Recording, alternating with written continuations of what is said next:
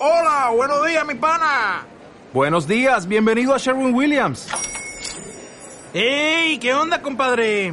¿Qué onda? Ya tengo lista la pintura que ordenaste en el ProPlus app. Con más de 6.000 representantes en nuestras tiendas listos para atenderte en tu idioma y beneficios para contratistas que encontrarás en aliadopro.com. En Sherwin Williams somos el aliado del PRO.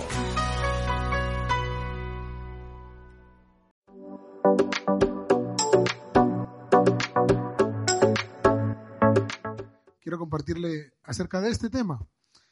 Estábamos en casa estudiando la palabra y hay algunos pasajes que muchas veces nos ayudan y nos le vamos rumiando al tema, ¿no? De, de todos los días comentarlo y hablarlo porque lo bueno de la palabra de Dios es que es infinita y no tiene final ni fondo. Y que un mismo pasaje nos puede hablar de diferentes maneras. Esta vez lo hemos leído y lo hemos entendido así y Dios nos está hablando. Y esta semana hemos estado hablando en casa acerca del tema de la familia, de cómo afrontar el hecho de ser padres y de cómo hacer familia en estos tiempos tan convulsos. El otro día leí una noticia porque ya sabe que ahora solo tiene que encender la tele y se empieza a hablar de la ley del solo sí es sí, de la ley trans y de no sé qué. ¿Y sabe qué? Que nosotros empezamos a interiorizar ese tema, ese tipo de conceptos como algo correcto cuando la Biblia enseña que no lo son. Y entonces entra al baile el tema de que estamos vulnerando los derechos de las personas, que estamos, y no está, ese tema no está en tela de juicio. Entonces, hoy quiero hablar a su corazón de lo que Dios me está compartiendo a mí en mi casa con mi familia y con mis hijos, porque he visto que que um, es necesario que lo hablemos en la iglesia. Es necesario que entendamos que Dios nos ha dado una identidad, nos ha dado un propósito para avanzar, para crecer como familias, para manejarnos en esta tierra. Su palabra no pasa. Este libro no caduca. Por mucho que los hombres se esfuercen en decir, no, es que eso era algo antiguo y ahora no. No, no ha cambiado ni una sola palabra de lo que está escrito aquí. Y usted y yo tenemos que leer la palabra para poder entender lo que Dios nos quiere transmitir. Y hablarlo en casa. ¿Sabe? Estábamos hablando de ese tema porque escuchamos un caso en la tele que decía que había un hombre acusado por violencia de género que ha decidido ahora ir a la policía y decir que él ahora se siente mujer. Y entonces ya no hay caso, legalmente hablando, ya no hay caso de violencia de género, porque ahora se trata de dos mujeres. ¿Me está siguiendo? ¿Vale? Entonces, ahora ya no se trata de un caso de violencia de género, sino que se trata de un caso de, de violencia doméstica que se pelearon dos mujeres. Entonces ese hombre ya no va a ir a la cárcel porque ahora es una mujer y entonces no le afecta la ley de violencia de género, sino que solamente van a un juicio por faltas, pagará una multa y se ha librado. ¿A qué es de risa? Pero ¿sabe qué? Que nosotros vamos interiorizando ese tipo de conceptos y muchas veces lo escuchamos y nos da la risa. Pero necesitamos ser claros al respecto de lo que Dios piensa acerca de eso. Imagino que todos han escuchado la famosa canción.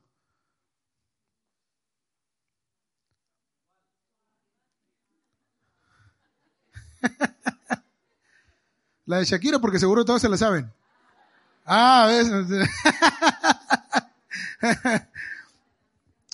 esa canción, esa canción está, eh, dice un montón de frases que puede ser que, que haya, haya gente que piensa que empodera a las mujeres. Puede ser que haya gente que lo piense, ¿vale?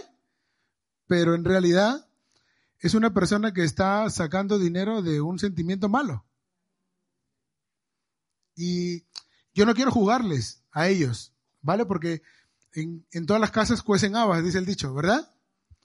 Yo no quiero juzgarles, pero necesitamos ver más allá de lo que simplemente es el tema comercial y musical que está produciendo muchísimo dinero y que no se está teniendo en cuenta que hay dos menores en el tema, que son hijos de los señores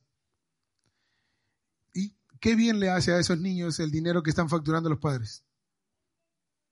¿Les hace algún bien? No, ¿verdad? Pero nosotros la cantamos. ¿Por qué? Porque no quiero acusarles hoy, sino que solamente quiero invitarles a la reflexión.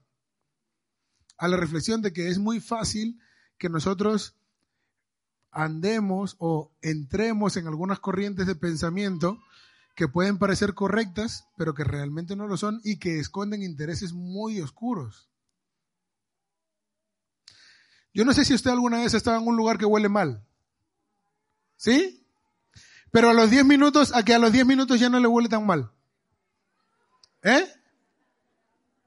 A los 10 minutos que usted está allí, ya ese lugar no le huele tan mal como lo olía cuando recién llegó. ¿Eh? Porque los seres humanos nos acostumbramos a todo muy rápido, incluso a lo malo. Y entonces necesitamos reflexionar acerca de lo que estamos viviendo en este tiempo. ¿Y sabe qué? Estamos viviendo una especie de opresión sistemática que nos dice que si nosotros no pensamos o no hacemos o no decimos o no hablamos así, los que estamos equivocados somos nosotros. Y si nosotros no tenemos claro lo que Dios dice para nosotros, nos metemos en el río ese. Nos metemos en el río ese porque hay una, hay una corriente que dice, por ejemplo, que Dios es machista porque no tiene en cuenta a las mujeres. ¿Cuántos lo han escuchado? ¿Nadie lo ha escuchado? Sí, eso, es uno de los de las eh, de las lanzas contra el evangelio de, muchas mujeres que no han leído la Biblia, obviamente. Porque cuando uno lee la Biblia se da cuenta que el testimonio del evangelio que vivimos nosotros aquí reposa sobre las mujeres. ¿Quiénes vieron la tumba vacía por primera vez? Fueron unas mujeres. Entonces, si Dios no tuviera en consideración a las mujeres, jamás se hubiera producido tal hecho, porque entonces no le hubieran creído las mujeres que vieron al Señor por primera vez. Ellas son las que llegaron y dijeron la nueva, hemos visto la tumba del Señor y no está ahí. Y los demás vinieron a ver. Entonces, es impensable que alguien que haya leído la Biblia y entienda el Dios de amor del que habla la Biblia, piense que Dios no tiene consideración con las mujeres. Pero nosotros lo escuchamos y en algún momento decimos, bueno, tiene razón. Tiene razón. Dice la Biblia que la mujer cae en la congregación. Eso lo han escuchado muchas veces. ¿A que sí? ¿Eh? ¿Saben a qué se refiere? ¿Eh? ¿Saben a qué se refiere? En las sinagogas de los judíos habían dos plantas. ¿Vale? En la primera planta solo se sentaban los hombres. Los hombres mayores que ya habían hecho el bar mitzvah, o sea, a partir de los 14 años se les consideraba hombres. Y arriba se sentaban las mujeres y los niños. Y el apóstol Pablo se está refiriendo a que la mujer cae en la congregación porque arriba se formaba un alboroto brutal. Porque estaban las mujeres diciéndole a los niños que no hagan ruido, que, que se callen, que se no sé. Entonces, arriba parecía un gallinero. Porque las mujeres estaban intentando sujetar a los niños y entonces los de abajo escuchaban el alboroto y entonces a eso se refería el apóstol Pablo con que la mujer cae en la congregación. Pero a unos lo han cogido como bandera. No, no. Es que ahí dice que las mujeres no pueden predicar. Es mentira. Pero nosotros lo compramos como bueno, porque no, no queremos ir a comprobarlo en la Biblia, ni estudiar por qué se dijo eso. Es más fácil creerle a cualquiera. Necesitamos, familia, entender lo que Dios nos está hablando para este tiempo, porque este tiempo de opresión sistemática nos está llevando a que nuestros valores bailen, a que nuestros valores como hijos de Dios se vean un poco tambaleados. El otro día leí acerca de un estudio que dice que en los Estados Unidos el 78% de las iglesias cristianas creían en doctrinas no bíblicas. Eso es grave, porque eso quiere decir que la gente que se congrega no está leyendo la Biblia. Viene alguien como yo y les cuenta cualquier cosa y se lo creen y entonces eso se convierte en un dogma en el que la iglesia cree sin haber comprobado si eso es verdad o no. Y entonces se va haciendo como una bola. Es como soltar una bola de nieve cuesta abajo y eso va creciendo y va creciendo. Y como la vemos muy grande y muy bonita, pensamos que es verdad, pero no. No es verdad. Entonces, no quiero que hoy suene como que lo estoy regañando, quiero llevarle a la reflexión. Pero nada nos hace reflexionar mejor que la palabra de Dios. ¿Qué le parece si vamos a la palabra? Mire, dice el diccionario de oprimir, porque yo le estoy hablando de opresión y hoy voy a hablar acerca de opresión o libertad. Tenemos la, capacidad de poder elegir, gracias a Dios, lo que queremos. Dice el diccionario que oprimir es ejercer presión sobre algo, que es producir agobio o desasosiego grave a alguien, o someter a una persona, a una nación, a un pueblo, vejándolos, humillándolos o tiranizándolos. Ya esto me refería antes con lo del mal olor. Porque hay gente que vive sometida de esta forma que con el pasar del tiempo se acostumbra. No solo sometido a algo que está pasando a nivel político, sino sometido al juego, sometido a la pornografía, sometido al alcoholismo, sometido a las drogas, sometido a la amargura de no tener un matrimonio pleno y te acostumbras a vivir en la amargura. Porque eso es un temazo. Tú le dices, ¿qué tal en casa? Bueno, bien. Ahí vamos. Pero yo no sé usted, pero yo no me casé para decir ahí vamos. Yo me casé para estar pleno con mi mujer. Y, y si no lo estoy haciendo, necesito esforzarme por hacerlo.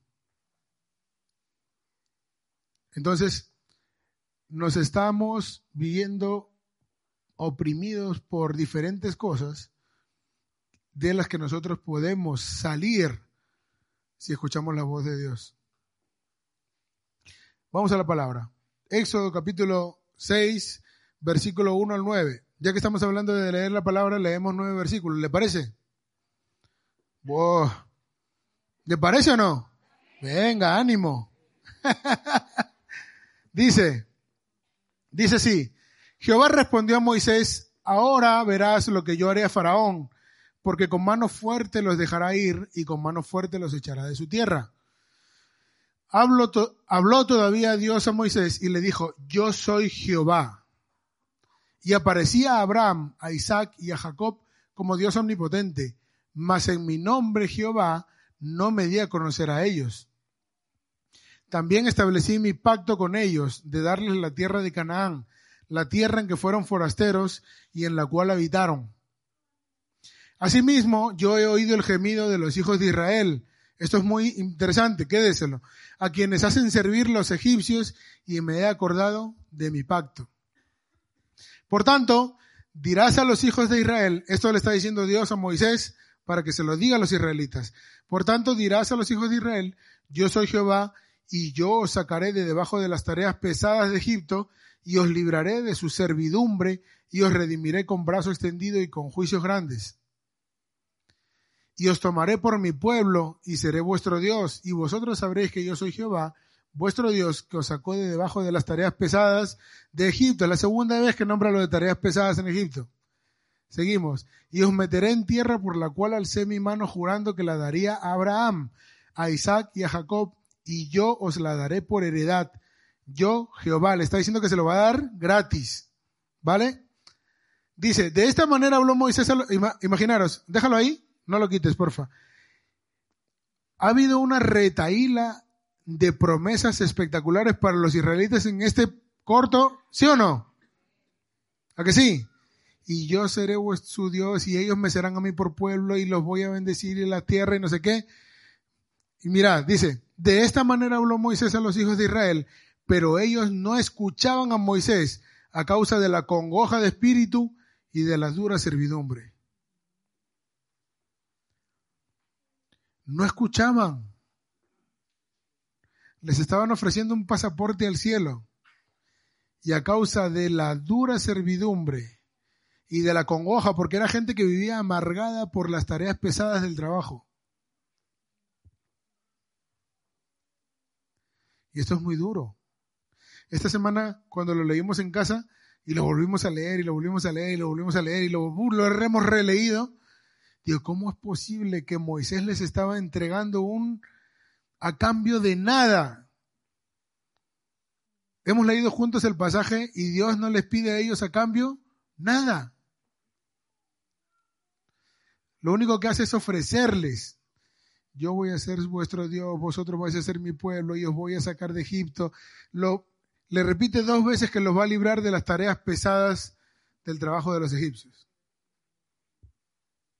Y ellos no escuchaban. Qué duro esto de la congoja de espíritu. Estaban deprimidos. Vivían en una constante depresión porque la opresión que les causaban los egipcios y la servidumbre no los dejaban vivir. Pero ¿sabe qué es lo más duro del tema? Que esa gente se había acostumbrado a vivir así.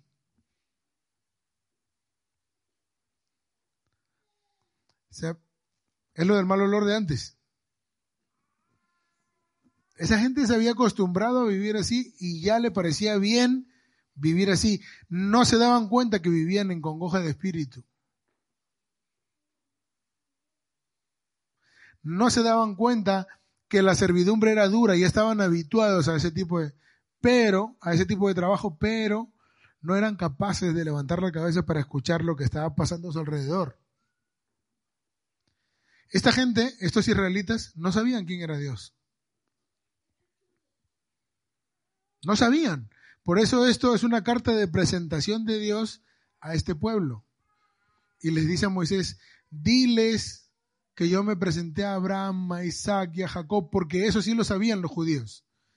Los judíos sabían muy bien quién era Abraham, quién era Isaac y quién era Jacob, eran sus padres. Entonces, Dios está haciendo una carta de presentación para ellos y les está diciendo, así como estuve yo con Abraham, con Isaac y con Jacob, voy a estar con vosotros. Os voy a entregar la tierra que le juré a Abraham en algún momento por heredad, o sea, gratis, no tenéis que hacer nada. Y no escuchaban. Estaban oprimidos, estaban amargados, estaban viviendo bajo cualquier atadura de la que cualquiera de nosotros puede vivir. Atado al juego, atado al tabaco, a la pornografía, a la amargura, al rencor. Entonces, ese tipo de cosas no les dejaban oír lo que Dios les estaba prometiendo. Era gente que vivía amargada. ¿Sabe por qué no sabían quién era Dios? Porque desde que llegaron los primeros hebreos, cuando José todavía estaba en el poder, los que estaban ahí no se encargaron de transmitirle a los demás lo que había pasado, ni quién era Dios. Entonces, estas generaciones ya no sabían de qué Dios les estaba hablando Moisés. ¿Y sabe qué? Aquí me quiero detener un segundo. Es muy importante que nosotros en nuestra casa le digamos a nuestros hijos quién es nuestro Dios. Porque si no, nuestros hijos van a crecer y van a decidir en algún momento no creer en nada porque nosotros no hablamos. Es muy importante que nuestros hijos sepan que nosotros cuando tenemos alguna necesidad oramos a Dios para que nos ayude.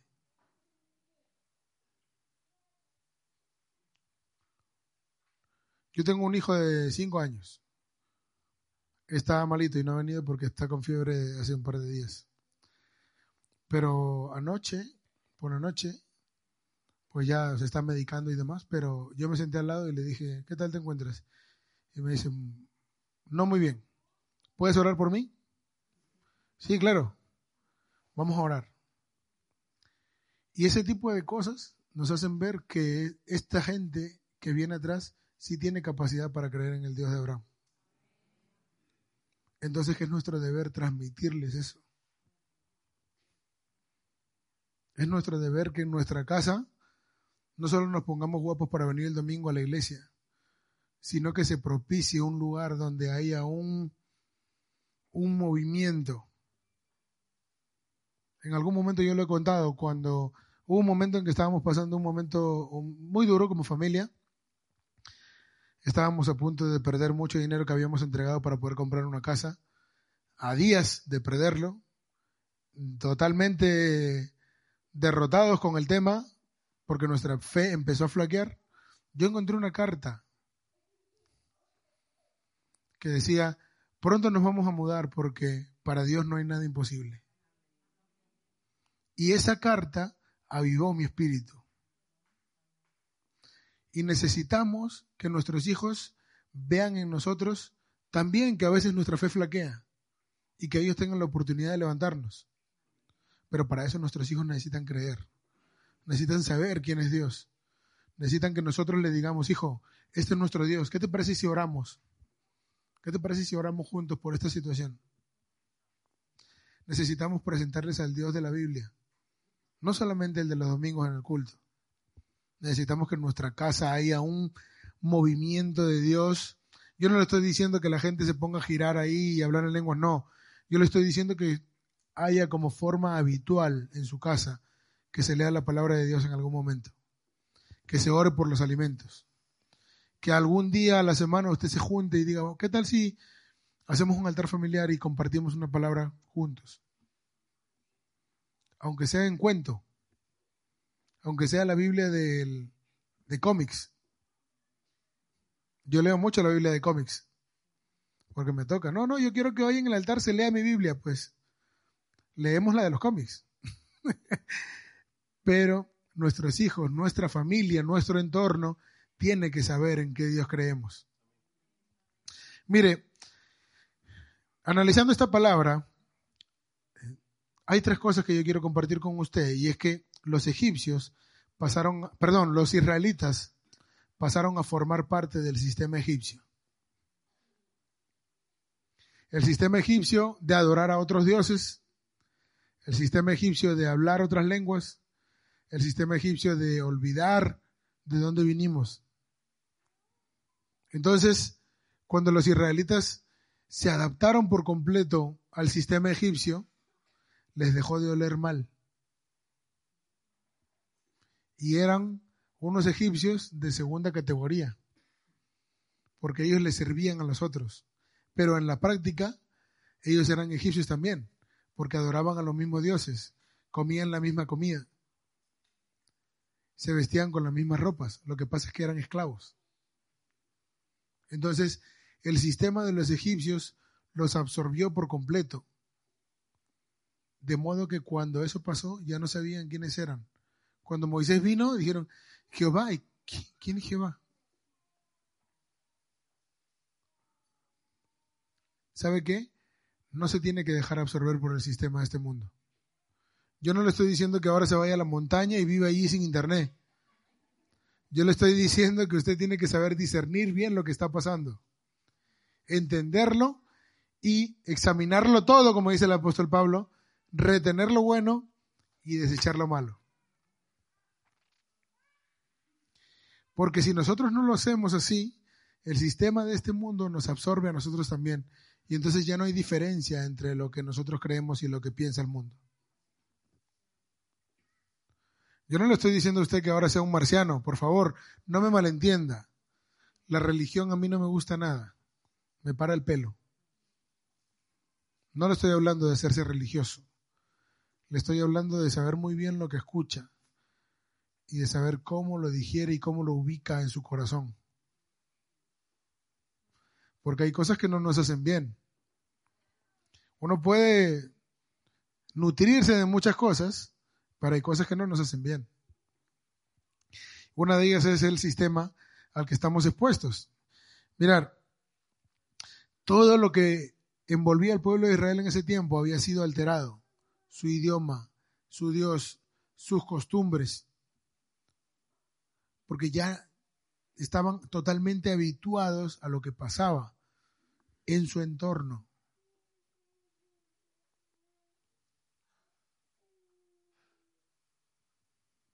Es probable que su hijo ya le haga preguntas o le afirme cosas como, eh, es que yo tengo una amiga en el cole que tiene dos papás. ¿Qué le va a decir usted? ¿Sabe que es importante que nosotros empecemos a hablar de esas cosas? Porque si nosotros decimos, ah, sí, muy bien, pues el sistema nos absorbió por completo. Pero nosotros sí tenemos una respuesta de Dios para ese tema, porque nosotros, como hijos de Dios, no podemos desechar a nadie. Ahora, sí le podemos explicar a nuestros hijos que eso no es correcto a los ojos de Dios. Y que tenemos que orar por ellos para que la luz de Dios los toque. Así como nos tocó a nosotros un día. ¿O usted era un santo antes? Y ahora tampoco. Porque yo no soy ningún santo. Pero somos gente que está esforzándose por agradar a Dios en todo lo que hace. Entonces, el sistema no nos puede llevar a nosotros a creer como algo bueno, algo que en realidad es malo. Y tiene que estar muy atento, por favor. Dígale al que está a su lado, tienes que estar muy atento. Dígale y de paso lo despierta. Eh, tienes que estar muy atento. Pero ¿sabe qué? Hay muchas formas en las que ahora el sistema se nos está colando y nosotros, antes os hablé del tema de la canción famosa, pero es que no solo es esa canción, hay muchas canciones. ¿Verdad? Yo escucho y es muy fuerte, pero muy fuerte el tema, pero los niños que la escucharon, porque un día que íbamos en el coche me dijeron, papá, ¿podemos escuchar la canción? Y yo le dije, venga, vamos a escucharla. Para enterarme yo muy bien también de lo que ellos estaban eh, tal, ¿no? Y la hemos escuchado dos veces solo, en mi cuenta, ¿vale? Pero cuando tú a veces estás por ahí dando vueltas en la casa, tú escuchas que la están cantando. Ahí al fondo. ¿Qué está cantando? Ah, bueno, no voy a traerla aquí. Pero, para que no piense que me la sé, que en realidad sí me la, todo el mundo se sabe, pero bueno. Pero, eh, los niños, y no solo esa canción, muchas otras canciones, que no dicen nada bueno. Entonces, necesitamos examinar lo que suena en nuestro entorno. Porque el sistema nos bombardea con música, nos bombardea con canciones, nos bombardea con imágenes, nos bombardea con autoayuda, con... Yo no sé si usted ha escuchado eso de que métete en este negocio y en dos días vas a ser rico. Si muchos se ríen es que a muchos les suena. Han caído. ¿Sabe qué? Yo no quiero criticar a nadie con ese tema, pero la Biblia dice que nosotros nos tenemos que ganar el pan con el sudor de nuestra frente. Si alguien te dice a ti que vas a ser rico en dos días, solo se puede tratar de dos cosas. O de una estafa o que vas a vender droga. Entonces, porque eso sí que te convertiría rico en dos días. Pero lo demás no es real. ¿Y sabe qué? El sistema se nos cuela porque nosotros eh, vamos corriendo donde, como el oso a la miel, cuando se nos habla de dinero, se nos abren los oídos. Y el sistema está intentando penetrar en nuestra familia, incluso de estas formas. Porque yo no le estoy hablando en contra de que Dios quiera prosperarnos o no, o de que usted pueda ser rico o no. Será en función de lo que usted trabaje, de lo que usted haga y de lo que Dios le provea. Pero sí quiero alertarle de que hay cosas que en las que el sistema está intentando colársele y a lo mejor nosotros estamos siendo muy ligeros. Y decimos, ah, pues sí, mira, Dios me quiere bendecir. Porque hay una teología de las puertas abiertas, usted lo sabe, ¿no? Que todas las puertas que están abiertas son de Dios. Eso es mentira. Otra mentira. No todas las puertas que se abren son de Dios. Hay puertas que se abren que nos pueden llevar al más profundo de los abismos. Pues nosotros necesitamos consultarle a Dios. Entonces, seguimos. El primer punto era que estar inmersos en la opresión a la que se habían acostumbrado les impedía oír la voz de Dios. Y entonces, perdón, el punto número uno es que pasaron a formar parte del sistema egipcio. Punto número dos, estar inmersos en la opresión a la que se habían acostumbrado les impedía oír la voz de Dios. Viene alguien y les dice, mira, esto es lo que Dios quiere hacer por nosotros, es el Dios de nuestros padres. Porque es muy bonito esto, pero cuando Moisés y cuando Dios le dice a Moisés, tienes que decirles así, que yo soy el Dios de Abraham, de Isaac y de Jacob, porque esos patriarcas eran sagrados para los hebreos. Cuando tú les hablabas acerca de Abraham, Isaac y Jacob, ellos paraban las orejas para escuchar lo que estaba pasando. Pero cuando él empezó a hablarles de libertad y de lo que Dios les quería dar, ya no era lo que ellos querían oír. Y qué fuerte que cuando nosotros estamos muchas veces inmersos en, en cualquier tipo de opresión, sea espiritual o material o, o en deudas, por ejemplo, porque eso es algo a lo que muchos de nosotros estamos expuestos, a las deudas. Nos cerramos a escuchar la voz de Dios. No escuchamos. O a lo mejor alguien nos aconseja de parte del Señor, es mejor que este negocio no lo tomes, cuidado. Refiriéndome, por ejemplo, a las estafas que estábamos hablando antes, ¿no? Cuidado, no lo hagas. No lo escucho. Yo voy... ¿Y sabe qué? Nosotros siempre tenemos que escuchar la voz de Dios. Es crucial que nosotros escuchemos la voz de Dios para todo lo que vamos a hacer. Señor, ¿será bueno este negocio en el que me voy a meter? Ayúdame. Revélame. Háblame acerca de este tema. Yo necesito entender, yo necesito saber.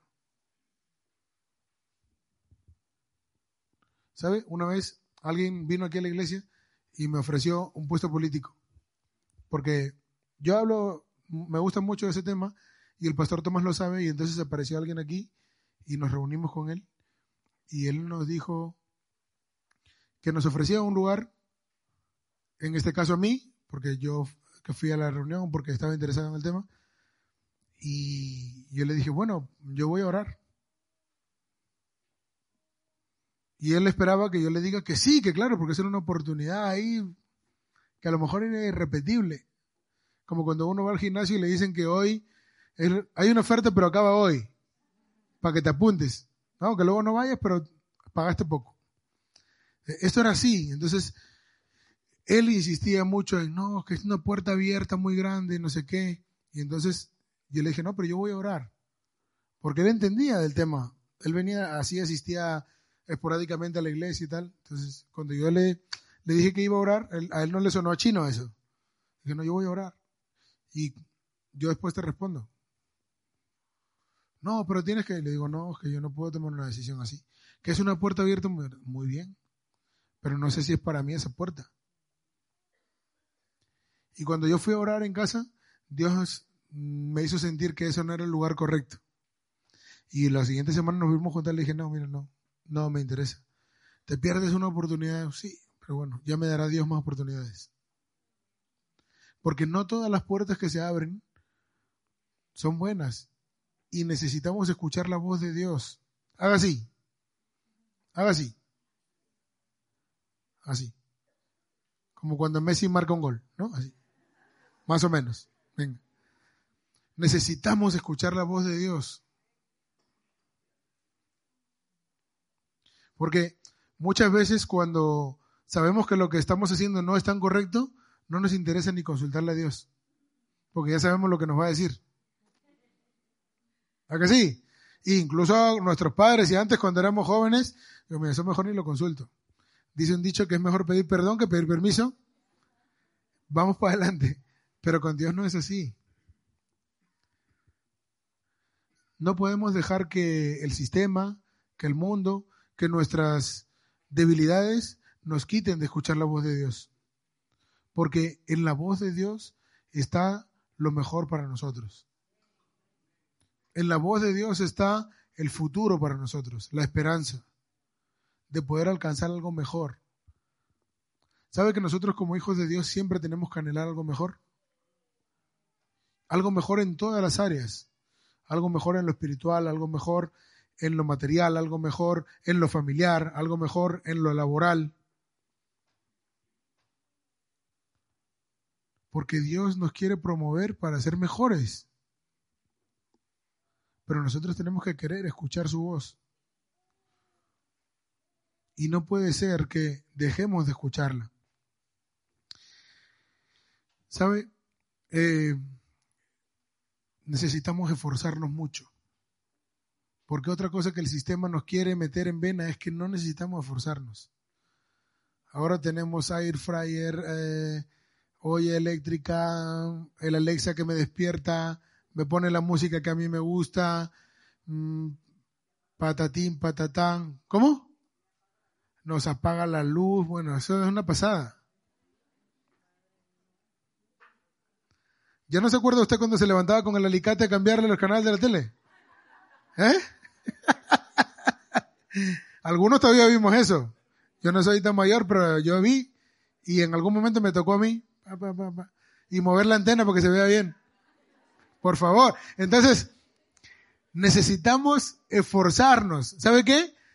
Vivimos pensando en que nuestra vida es un McDonald's permanente. Y que no, Señor, yo quiero que me des una casa. Pues, pues trabaja. Señor, yo quiero que mis hijos estudien en un buen colegio. Trabaja. Esfuérzate en hacerlo mejor. Señor, yo quiero que mi, que mi matrimonio vaya mejor. Esfuérzate en ser mejor marido, en ser mejor mujer. Esfuérzate mucho. No es fácil. Pero es un camino maravilloso. El matrimonio. Entonces, inviértalo. Invierta tiempo, dinero, lo que haga falta porque su matrimonio funcione bien. Esta semana es el 14 de febrero, ¿no? Pastor Wilson. ¿Ya compraste el regalo o nada? ¿No? Bueno, todavía te queda mañana. Pero ¿sabe qué?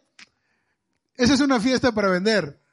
Pero yo le reto a que usted sea generoso con su mujer y con su marido siempre. No solo por San Valentín, ni por el Black Friday, ni por un montón de historias sino que usted se esfuerce en hacerlo. Yo, yo aposta no regalo esos días. Y bueno, yo regalo otro día mejor. Que no se me esperen con nada y yo aparezco ahí. Quedo como un señor. Pero necesitamos esforzarnos en eso, necesitamos esforzarnos en trabajar con nuestros hijos. ¿Sabe que ahora hay una corriente que, que parece que eh, a todos los niños les pasa algo. No, tienen que observarlo porque no sé qué. Tienen que son niños. Que saltan mucho, pues sí. Que gritan mucho, pues sí, pero es que es niño. Y necesita saltar, gritar, correr y romper cosas porque todos hemos sido niños y lo hemos hecho así. No está enfermo, es un niño. Escuchamos cosas del sistema que nosotros creemos. No, vete, vete que lo vean porque seguro algo tiene. Algo le pasa, este niño no es normal. Es un niño normal. ¿Sabe? Mi esposa y yo trabajamos en el sector de los niños. Mi, mi mujer, Lidia, es directora de una escuela infantil.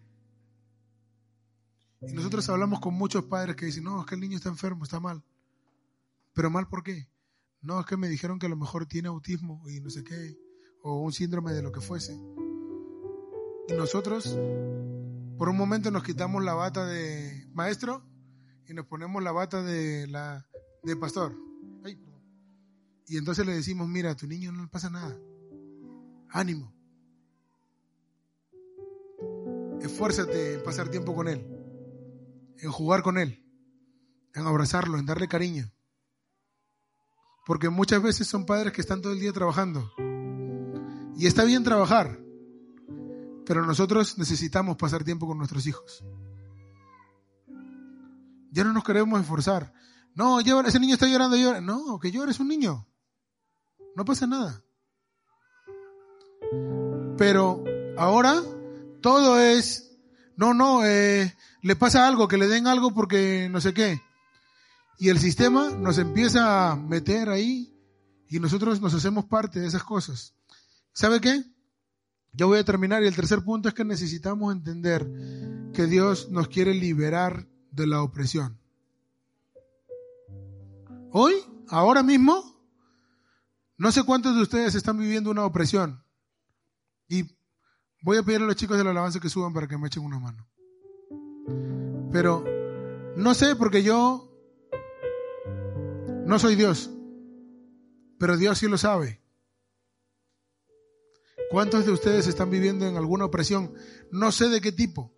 Lo que sí les puedo decir es que hoy Dios los quiere liberar de esa opresión. Porque así como se le apareció a Moisés a los israelitas y les dijo, hay libertad y podéis elegir entre opresión y libertad, yo hoy vengo con el mismo mensaje que les presentó Moisés a los israelitas. Hay una opción y es tener libertad o vivir oprimido el resto de tu vida. Tener libertad es saber y creer y confiar que Cristo murió por nosotros y que eso nos ha dado la victoria más grande que nosotros jamás podamos conseguir. Esa victoria nos ha aportado libertad. Esa victoria nos ha aportado luz, nos ha aportado sabiduría, nos ha aportado alegría. Porque ¿sabe qué? Otra de las cosas que Egipto nos quiere quitar es el vivir felices. Y Dios a usted lo ha creado para que usted sea feliz y pleno. No para que viva amargado, ni para que viva en aflicción, ni en servidumbre, ni para que cumpla tareas pesadas que el sistema le quiere imponer. Yo le voy a pedir que se ponga de pie. Póngase de pie, por favor.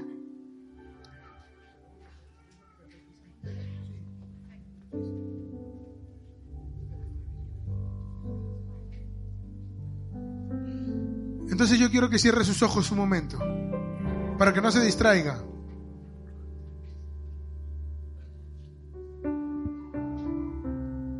Para que no se distraiga.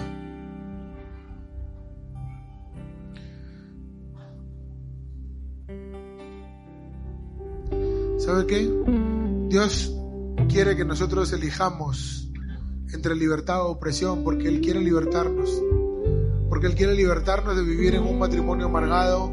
Porque Él quiere libertarnos de estar trabajando 24/7. Porque Él quiere libertarnos de las tareas pesadas. Porque Él quiere libertarnos de ataduras, del juego, de la pornografía, de cualquier cosa que nos esté alejando de Él.